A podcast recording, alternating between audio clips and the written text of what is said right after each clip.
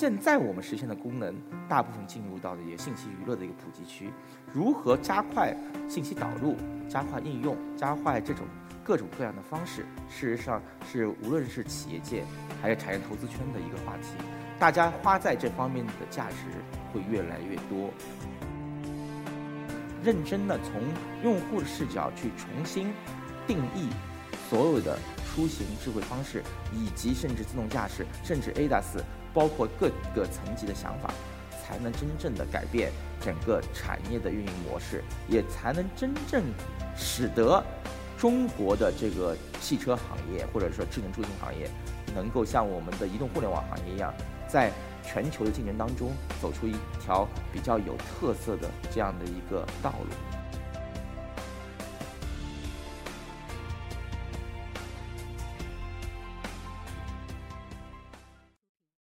非常感谢今天能够跟大家来分享，我是一刻的讲者，未来资本的管理合伙人张君毅。今天呢，受主办方的要求呢，我提了一个想题目，就从自动驾驶到五 G 的新时代，站在一个投资人的角度来看，产业投资人角度看，智能出行的市场是怎么样的市场？刚才呢。两位老师都从各自的经历上面讲了很多关于自动驾驶，包括 ADAS 的一些发展的一个判断。那我这里呢，更多的是从一个产业投资的角度看一下我们这些市场的一些情况，特别是像未来汽车本身，它自己也有一些它自动驾驶的一些安排。同时呢，未来资本呢，在过去的三年的过程当中呢，也投资了大量的跟自动驾驶相关的公司。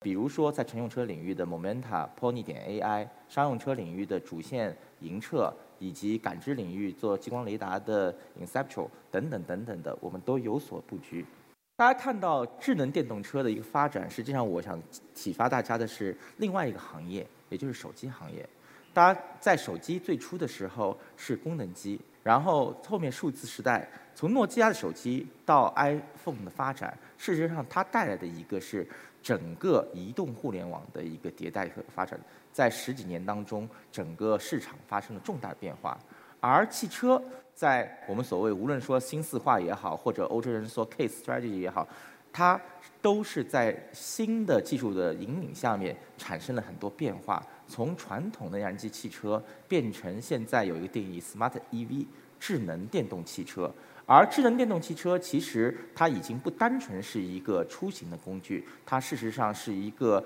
互联网交互的一个非常重要的一个节点，也是给大家提供出行体验的一个很重要的空间。刚刚两位嘉宾都谈到了自动驾驶的商用化，我记得这个话题呢是在我上一份的工作，我原来是在罗兰贝格是全球合伙人，负责汽车业务，当时王静还在百度。有一天，记者跟他采访，他说：“您认为什么时候自动驾驶能够商业化？”当时是，应该是一四年的时候，说三年内自动驾驶一定商业化。结果下午他们团队打电话到罗兰贝格，咱们讨论一下商业化哪些场景。事实上，大家都在畅想和研究怎么样去进行自动驾驶商业化。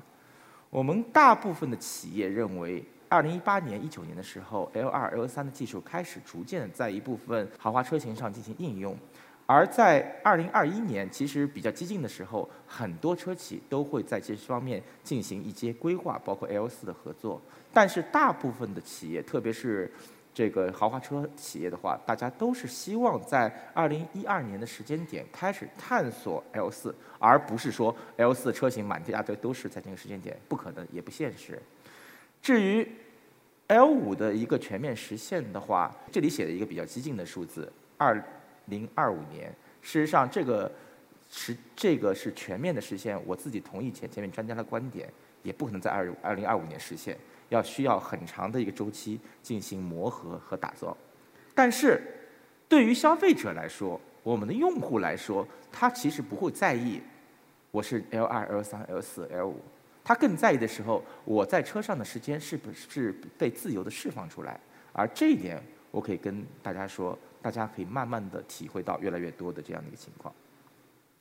事实上，自动驾驶的应用，就像刚刚很多专家说的，事实上它两个功能。第一个功能是解放时间。我在车上其实花了很多时间。如果你认为开车不是你一个非常有意思的体验的话，自动驾驶解放你在车上的一个时间，你可以做其他的事情。另外一个是更安全。当然，现在自动驾驶也好，ADAS 也好，系统本身它有很多事故故障率，但是随着技术的不断的进步，相信它会比人驾驶汽车会更安全。而如何实现自动驾驶的这些模式，其实国外的很多企业给到大家一些。这个启发，无论是 Waymo、Uber、Cruise，或者是我们列出来的，事实上他们都在各自的领域进行自己的车队的实验，来给到我们中国以全球予以示范。而且，大家都在进行不断的测试，数据也在不断的积累。但是，我认为。在这个单车智能领域当中，中国企业事实上是有一部分的是跟国内、国外的话是一个同步或者是略微滞后的一个过程。因为无论从底层算法，还有一些其他方面，但是有一点，我们是有最大的一个场景去应用，而不断有智能化的车型在中国的路上开了越来越多。这些看似非常庞大的实验数据会在很快的时间积累下来，这也是我们。中国人的一个所谓的底气，在说自动驾驶的时候，在中国我们一定会不会忘记说 V2X 这个这个话题？那这个就很自然的跟我们后面所谈到的 5G 的应用啊联系在一起。自动驾驶的应用场景非常广泛，因为不谈场景，只谈技术，事实上你都不知道怎么去赚钱。怎么样让自动驾驶是有利可图呢？因为无论是主机厂也好，或者我们的消费者也好，他使用一种功能，毕竟要给他带来一些体验，他愿意为此而支付额外的溢价。那乘用车领域的话，很多大家刚才也谈到，从 ADAS 也好，从智能驾驶也好，都有 Robotaxi 也好，都有这样的一企业，各地都在推进这样的一些工作。而另一方面，其实从去年开始，因为乘用车的自动驾驶的进度。客观说起来不如预期，大家都把注意力放在了商用车领域和工程基建的领域，像港口货运啊、高速物流啊、城市环卫啊、矿区，事实上是在最近一段时间内，无论是基金也好、产业投资人也好，非常关注的一个话题。最后一公里的各种应用，实际上这种固技术的应用是非常广泛的，而面对这些应用场景背后所采用的一些技术，千差万别。有全视觉的，也有视觉加高能地图的，也有视觉加上我是毫米波雷达等等的这样的一些一些想法。在另外一个领域当中，我们不要忘记，自动驾驶本身还是一个车上的体验。其实，包括我们现在过去说的车联网也是这样。当两者结合在一起，就提出了另外一个概念，就是智能座舱。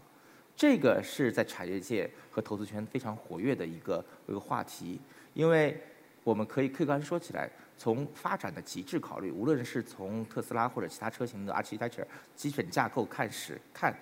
车联网和自动驾驶甚至可以运作在一块芯片上。现在我们实现的功能，大部分进入到了一个信息娱乐的一个普及区。如何加快信息导入、加快应用、加快这种各种各样的方式，事实上是无论是企业界还是产业投资圈的一个话题。大家花在这方面的价值会越来越多。我是学汽车的，今年我们汽车专业遇到了一个很大的问题是毕业生分配的问题。大部分的人不太注重去招动力专业啊，或者是机械工程的同事，而越来越多的招了一些算法、软件工程师。当然，我不认为这样的一个方式是对的，但是这也反映了一个技术投向的一个转折。而五 G 是所有未来智能科技的一个赋能者。无论在智能医疗、智能家居、工业控制，而在汽车方面，无论是在自动驾驶还是车联网领域，五 G 的体验事实上是非常多的。这也是为什么很多企业在这方面不遗余力的去进行工作和安排。像华为这样的一些企业，其实做了很多。但是我要说的是，回顾移动通讯的这个整个技术的发展，事实上每一次的发展都会带来重大的一个冲击和商业机会。大家。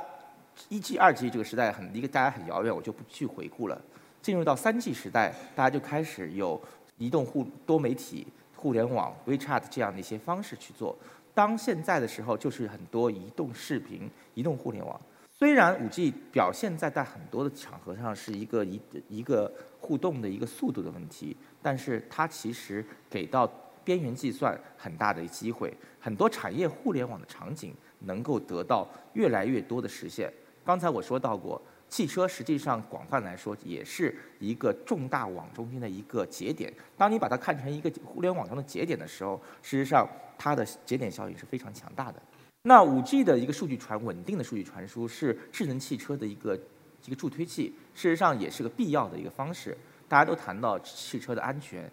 很多计算未必一定在本地完成，那就需要有非常强大的稳定的高速数据传输来实现。像现在自动驾驶的另一个传感器高精地图，事实上也是一个我对于我来说的汽车的一个非常重要的传感器。大家可以通过这样的数据传输来弥补我所在车上上的一些硬件的约束，同时通过协作和智能化引用来进行这样的一个交互。我们有这样的一个预计，到二零二五年以后，五 G 连接的汽车将达到五千万台以上，这是一个非常可观的数据。而在智能汽车这样的一个要素体现的情况下，其实它在重构整个。生态的一个系统，在几十年前，很多汽车企业改变自己战略，我不再是汽车制造商了，我是移动服务的提供商，我是各种各样的用户企业等等等等的。当这样的一些架构串联起来以后，智能汽车在其中起到了一个承上启下的作用。无论是软件、数据，还是基础设施，还是车辆制造，还是用户服务。都会出现一系列企业围绕这样一个生态进行打造和合作。这里我列了一些公司，其实大家可以看到，有一些是一个出行公司，有一些是金融公司，甚至有一些涉及到一些智能停车啊等等的这样的一个方式。可能所有的这样一些企业都对这一个智能汽车以及自动驾驶和五 G 的生态发挥它自己的作用，也就是一个非常大的一个。产业变革和场景变化的一个事情。后面半部分呢，我要讲一讲，呃，几个嘉宾稍稍微没有讲到的一部分，就是用户。因为无论做投资也好，或者说做做企业服务也好，最终的目的是什么？你要满足自己的用户、消费者的需求。消费者他需要通过车辆、智能车辆实现他自己的用途。汽车三点零时代实际上使得智能网联汽车的渗透率越来越高。这里有一个些数据，当然这些数据只是做参考，但总体来说，二零二零年以上这些车子车载的智能网联达到百分之六十五以上，那还不算算那些我们把一个架子支一个智能手机在上面的这样一个比例。而如何去运营、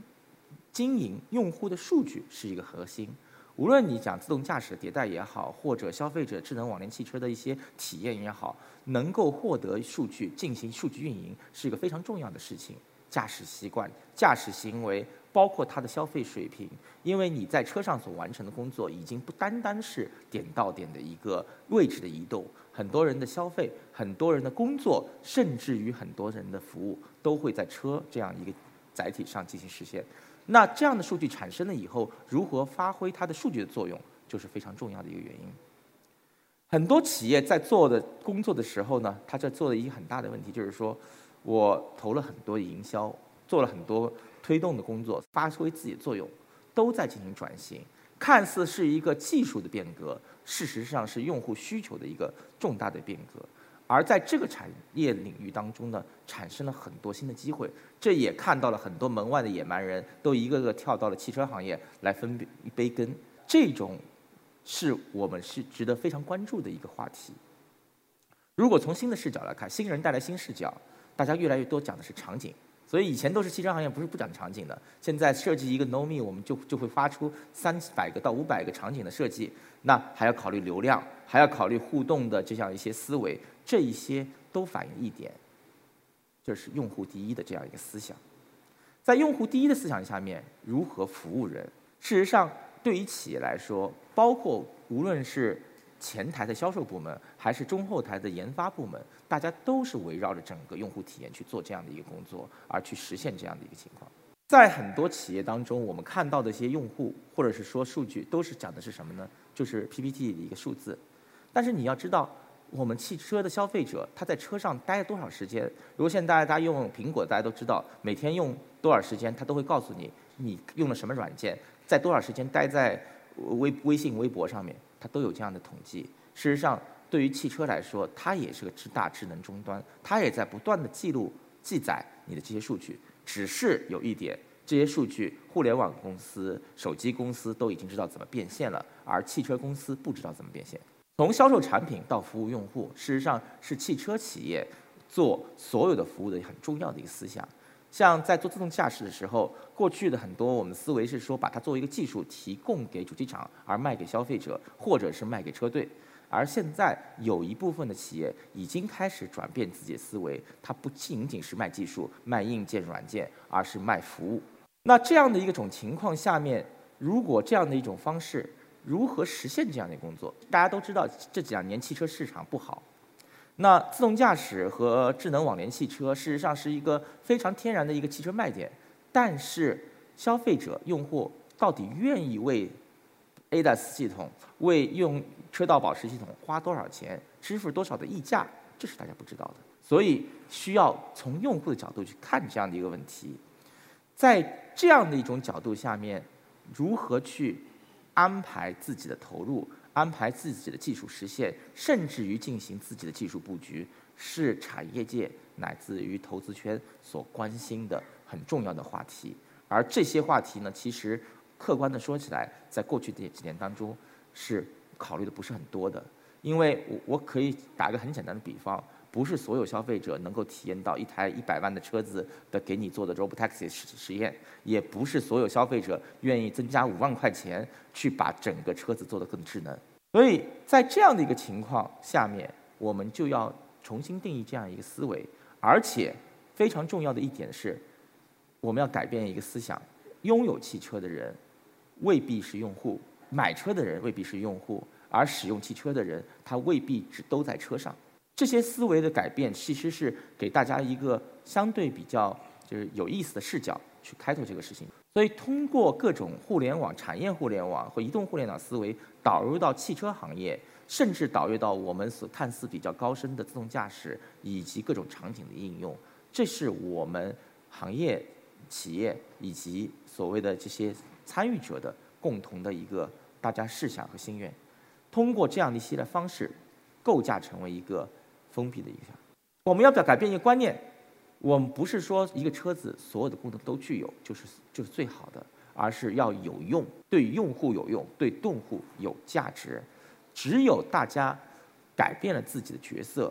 出行方式定位，认真的从用户的视角去重新定义所有的。出行智慧方式，以及甚至自动驾驶，甚至 ADAS，包括各个层级的想法，才能真正的改变整个产业的运营模式，也才能真正使得中国的这个汽车行业或者说智能出行行业，能够像我们的移动互联网行业一样，在全球的竞争当中走出一条比较有特色的这样的一个道路。讲讲两者的关系。智能网联和新出行出行本身，它是一个充分且必要的关系，因为要做成一个智能出行，必须有智能网联汽车，甚至有一定功能的自动驾驶辅助、自动驾驶的功能。而另一方面，在新的出行方式下面，智能网联的应用是一个非常大的一个前提。用户体验是我们现在所专注和竞争的一个制高点。通过新技术、人工智能，甚至一些服务体验来配合新的商业模式，这个是未来的一个很大的竞争方向。因为硬科技是很难的一件事，硬科技也甚至有很多赌博成分在里面。而商业模式它能够使得在硬科技的硬科技的一之后加上足够多的零。非常感谢到大大家的聆听，那希望线下有跟大家交流的机会，谢谢。